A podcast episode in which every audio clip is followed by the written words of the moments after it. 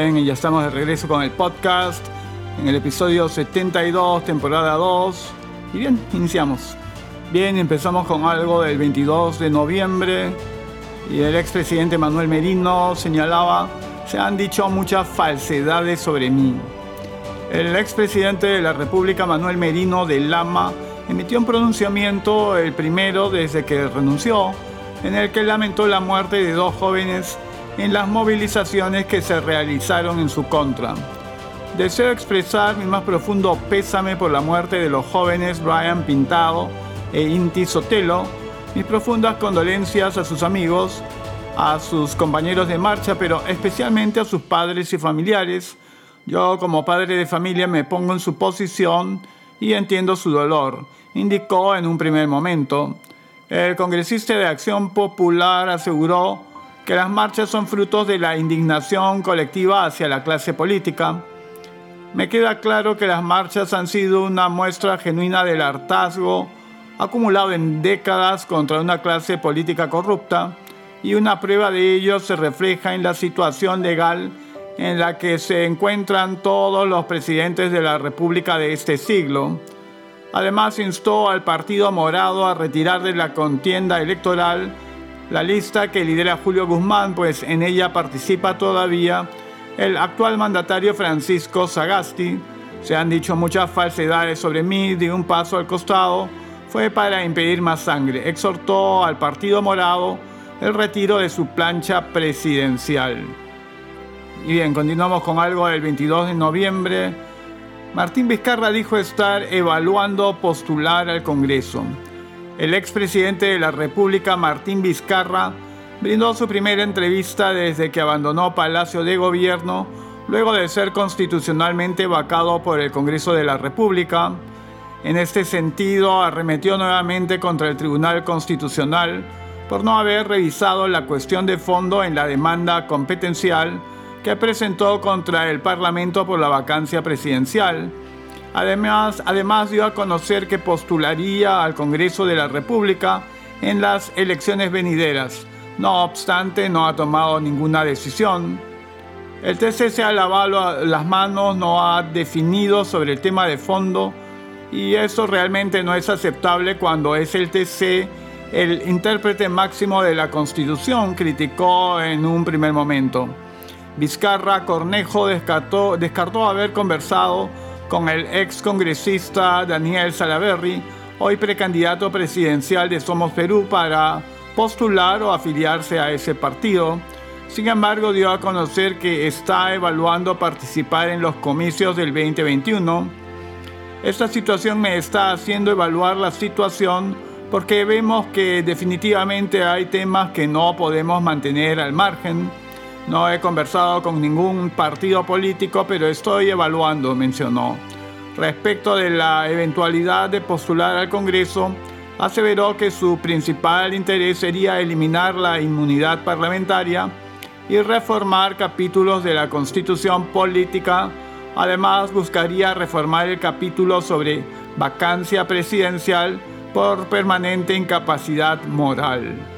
Bien, el 22 de noviembre, Francisco Sagasti, presidente de la República, decía, impulsar una nueva constitución será tarea del siguiente gobierno. El jefe de Estado, Francisco Sagasti, manifestó que el referéndum para impulsar una nueva constitución será una tarea del siguiente gobierno, pues consideró que tiene muy poco tiempo y debe solucionar los problemas que su gestión viene enfrentando en entrevista para la República, el presidente Sagasti afirmó que la constitución no puede seguir como tal, seguir tal como está y que hay cambios que introducir. Además recordó que la constitución ha sido modificada varias veces a lo largo de los últimos años, entonces no es una cosa que hay que mantenerla, anotó. De hecho, hay cambios que introducir en la constitución, lo que tiene que decidir la ciudadanía en conjunto de hecho, hay cambios que introducir en la Constitución. Lo que tiene que decidir la ciudadanía en conjunto es si esto es un cambio total de la Constitución o algunas modificaciones. Y en el tiempo que tenemos y con los otros problemas que enfrentamos, creemos que hay que dejar esa decisión formalmente a la ciudadanía en un tiempo prudencial que sea el nuevo gobierno el que se haga cargo. Sagasti Hochhausler sostuvo que las próximas elecciones generales van a ser bastante desafiantes para el elector, por lo que dijo que una segunda urna sería complicar más los comicios del próximo 11 de abril. Ya tenemos 24 candidatos presidenciales y la ciudadanía va a tener que escoger entre ellos y vamos a tener además lista para el Congreso y también el voto preferencial. Realmente estas elecciones van a ser bastante desafiantes para el elector. Complicar con el tema adicional sería bastante difícil. En otro pasaje de la entrevista, el mandatario dijo que ha logrado una buena relación con los congresistas durante su labor como congresista, por lo que descartó la posibilidad de una nueva vacancia presidencial en su contra. Yo creo que el Congreso ha dado un salto importante en las últimas semanas en términos de reflexión y espero que la relación que construí cuando era congresista con mis compañeros en el Congreso continúe de la misma manera. Bien, esto también es del 22 de noviembre. Carlos Nehaus dice, en diciembre llegarán 50.000 dosis de la vacuna de Pfizer. El integrante del comando vacuna, Carlos Nehaus, aseguró que en diciembre llegarán al Perú un total de 50.000 dosis de la vacuna de Pfizer contra el COVID-19 y sostuvo que éstas contarán con su propio sistema de refrigeración. En conversación con RPP Noticias, informó que se tiene asegurada al menos 15 millones de dosis de las candidatas a vacuna contra el nuevo coronavirus COVID-19. Nosotros tenemos 9.9 millones de vacunas de Pfizer y la de COVAX Facility, que aproximadamente pueden ser unos 6 millones de vacunas. Entonces, no tenemos mucho, salieron unas declaraciones del doctor Castillo de que estamos por cerrar con otra vacuna, pero por confidencialidad no podemos decirlo, manifestó. El problema con COVAX Facility es que vendría a mitad del año del 2021. Pfizer vendría aproximadamente un millón en el primer trimestre, que estarían llegando 1.5 millones y 50 mil dosis ahora en diciembre y estas vienen con su sistema de frío. El integrante del comando vacuna señaló asimismo que la adquisición de vacunas no es el único paso para inmunizar a los millones de peruanos, sino que además se debe colaborar con la logística. Dijo también que el país aún está en conversaciones con otros laboratorios y farmacéuticas para adquirir dosis de otras candidatas. Ya tengo acá una lista, por ejemplo, con quienes ha habido contacto con AstraZeneca, Sinovac, Pfizer, Moderna, Novak, COVAX, Sinopharm, Johnson Johnson. Con todos estos se ha venido conversando. Creo que es un momento para recuperar el tiempo perdido.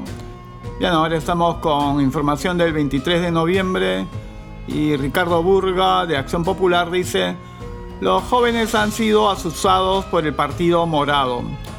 El congresista Ricardo Burga, de Acción Popular, quien fue agredido por un sujeto tras la vacancia del expresidente Martín Vizcarra por incapacidad moral, acusó al Partido Morado de asusar a los jóvenes a movilizarse en contra del gobierno de Manuel Merino de Lama. Como se recuerda, en dichas manifestaciones fallecieron dos muchachos supuestamente por la represión policial.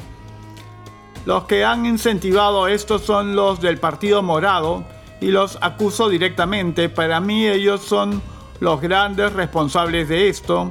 Yo tengo información de que algunos prefectos que fueron nombrados por el gobierno de Vizcarra han estado asusando en provincias a gente. Eso se sabrá en su momento, expresó Burga a la prensa. Vale rememorar que uno de los primeros en llamar a sus simpatizantes a salir a protestar a las calles fue el líder del Partido Morado, Julio Guzmán. A esta invocación también se sumaron los legisladores morados Alberto de Belaunde y Daniel Olivares, además de los precandidatos presidenciales George Forsyth Verónica Mendoza y Ollanta Humala, al ser insistido por algunos reporteros acerca de que si se arrepiente de votar a favor de la destitución de Martín Vizcarra, el legislador axio-populista sostuvo que volvería a votar a favor de la vacancia sin ninguna duda, puesto que según dijo no podemos tener a un presidente acusado de recibir coimas entregando la banda presidencial en el Bicentenario. Bien, continuamos con información del 23 de noviembre.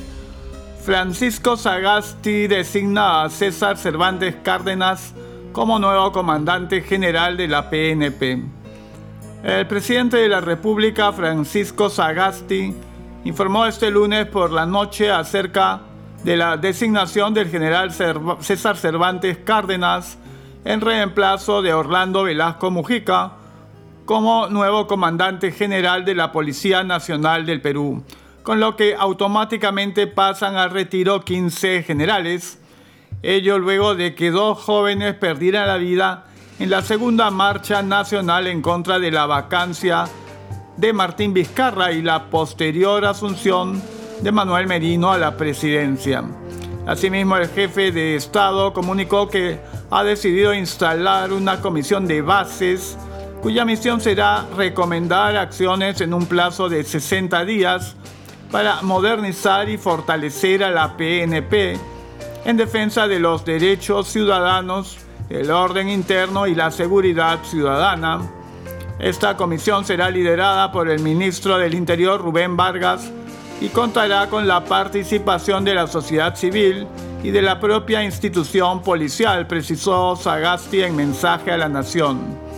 Tras lamentar los decesos durante las movilizaciones, cuestionó que durante la pandemia del coronavirus COVID-19 se hayan cometido graves irregularidades en la administración de los recursos de la Policía Nacional, ocasionando la muerte de agentes que estaban en la primera línea de combate de la enfermedad. Para evitar ello, dijo, se solicitará a la Contraloría que realice el control concurrente de la gestión administrativa policial, así como la disposición de gerentes civiles provenientes de la Autoridad Nacional del Servicio Civil Servir para colaborar con la, identidad, con la entidad. Finalmente, Sagasti expresó su reconocimiento a la entrega, servicio y sacrificio de muchos policías que han expuesto sus vidas y en algunos casos la han perdido en la lucha contra la pandemia del COVID-19 y en el cumplimiento de sus funciones. Bien, ahora pasamos a información del 24 de noviembre. Perú cerraba ayer colocación de bonos por 4 mil millones. El Perú habría cerrado ayer la colocación en el mercado de bonos del gobierno peruano por valor de 4 mil millones de dólares, según fuentes informadas. La oferta habría hallado una demanda por valor de 11.500 millones de dólares, lo que constituye una buena señal para el, el mercado peruano. Con esto el Perú sería el gobierno con el bono de más largo plazo en el mercado en dólares. La distribución y spreads por tramo sería la siguiente. Al año 2032 mil millones a la tasa de interés de 1.85%, al 2060 2 mil millones a 2,81% y al año 21-21 otros mil millones a 3.31% de interés. El Ministerio de Economía y Finanzas aprobó en la fecha la emisión interna y externa de bonos hasta por 4 mil millones de dólares y mediante decreto supremo 349-2020-EF, publicado en edición extraordinaria de El Peruano, la norma aprueba la contratación de BBVA Securities Inc., Citigroup Global Markets Inc., Goldman Sachs Co., LLC, Itaú BBA USA Securities Inc. y Morgan Stanley Co. LLC como asesores financieros de la emisión externa de bonos. También se aprueba la contratación de Simpson, Thatcher and Bartlett LLP, firma de abogados del estado de Nueva York, como asesor legal externo y del estudio Checo Par de Lima como asesor legal local. Cuando uno tiene espacio para endeudarse y estás en crisis, eso es lo que tienes que hacer, dijo el presidente Francisco Sagasti. La recaudación fiscal cayó este año un 30% y nos queda un hueco enorme en el presupuesto, añadió. Son dos cosas que hay que financiar, dijo. Parte va a financiar el servicio de la deuda existente y parte a financiar el déficit fiscal altísimo, precisó. Bien, ahora estamos con algo del 23 de noviembre. Waldo Mendoza asegura que la deuda pública subirá a 38% del PBI en el 2021. Waldo Mendoza, ministro de Economía, dijo durante su participación en la Comisión de Presupuesto del Parlamento que a pesar que el 2020 ha sido un año muy duro para la economía del país, estamos empezando una recuperación y terminaremos el año con una caída del PBI del 12%. Visto como año es un año malísimo, pero visto como tendencia, las cifras que estamos observando son muy esperanzadoras. Además recalcó que en la foto de mitad de año, el Perú aparece como uno de los países con las caídas del PBI más altas del mundo. El segundo trimestre de este año fue terrible, pero en la foto de fin de año esa figura va a cambiar porque estamos empezando a recuperarnos más rápido que otros países del mundo, afirmó. Agregó que hay cierta esperanza de que terminemos el año más o menos bien. La inversión pública en, sus peores momentos cayó en 73%, o sea, en mayo la inversión pública prácticamente desapareció. Eso explica, entre otras cosas, las terribles caídas del PIB pero ya estamos saliendo. Conforme la pandemia retrocede un poco, la inversión pública en octubre subió 6,6% y en noviembre creemos que va a subir en 18.7%. En resumen, la figura es que estamos saliendo lentamente, evidentemente desde el MEF y BCR debemos alentar esta recuperación, dijo el ministro. Agregó que el Perú tendrá una recuperación económica a diferencia de otros países de la región. Para ello es necesario impulsar políticas públicas que aceleren esta recuperación. Destacó también que el Perú es el único país latinoamericano con grado de inversión a la que no se le ha bajado su calificación, pese al contexto mundial por la pandemia del COVID-19. Felizmente afuera nos ven bien. Ello es importante ya que cuando emitimos deuda conseguiremos prestarnos a bajas tasas de interés. El ministro explicó que en los últimos cuatro años el déficit fiscal era 2% del PBI, lo que implica que gastábamos alrededor de 4.500 millones como porcentaje del PBI es 2%, este año del COVID-19, como la recaudación se ha caído y el gasto público ha tenido que subir para atender la pandemia, el déficit ha aumentado. De esos 4.500 millones ha subido a 20.000 millones. Un montón de dinero, precisó Mendoza. Este año el gobierno ha tenido que prestarse plata, ha tenido que usar el Fondo de Estabilización Fiscal, entre otras cosas. Nos hemos endeudado lo que significa que la deuda pública que teníamos de 28% del PBI va a subir este año y el 2021 porque la recaudación no se va a recuperar inmediatamente y los gastos de la pandemia no van a desaparecer. Como consecuencia de este mayor déficit fiscal de 10% del PBI para el 2020, la deuda pública, si gastamos más, nos prestamos, con lo cual aumenta nuestra deuda ha subido a 35% del PBI el 2020 y va a subir un poco más el 2021 en alrededor de un 38%. Bien, estamos con algo más del 25 de noviembre. Saliente comandante general de la PNP cuadra al ministro del Interior. Orlando Velasco Mujica, saliente comandante general de la Policía Nacional del Perú, cuadró al ministro del Interior Rubén Vargas durante la ceremonia de asunción de su reemplazo César Cervantes Cárdenas. Recordemos que en la víspera Velasco Mujica y los tenientes generales Jorge Lam, Herli Rojas acusaron que el mandatario Francisco Sagasti violó la ley de la Policía Nacional del Perú al haber designado a Cervantes, quien se halla en el puesto 18 en el escalafón, como jefe de la PNP pasando automáticamente al retiro a 18 generales. Rechazo la forma como se ha dado el relevo de nuestro comandante general, pues no se ha considerado lo que taxativamente está expresado en nuestras normas y por el contrario se ha violado la ley de la institución policial y la institucionalidad, manifestó Orlando Velasco Mujica. Asimismo, riñó al titular del Mininter por afirmar ayer martes que los tenientes generales en mención habrían interpretado mal la norma. Se ha pretendido generar una confusión porque solamente han citado una parte de la ley, fue lo que dijo Vargas.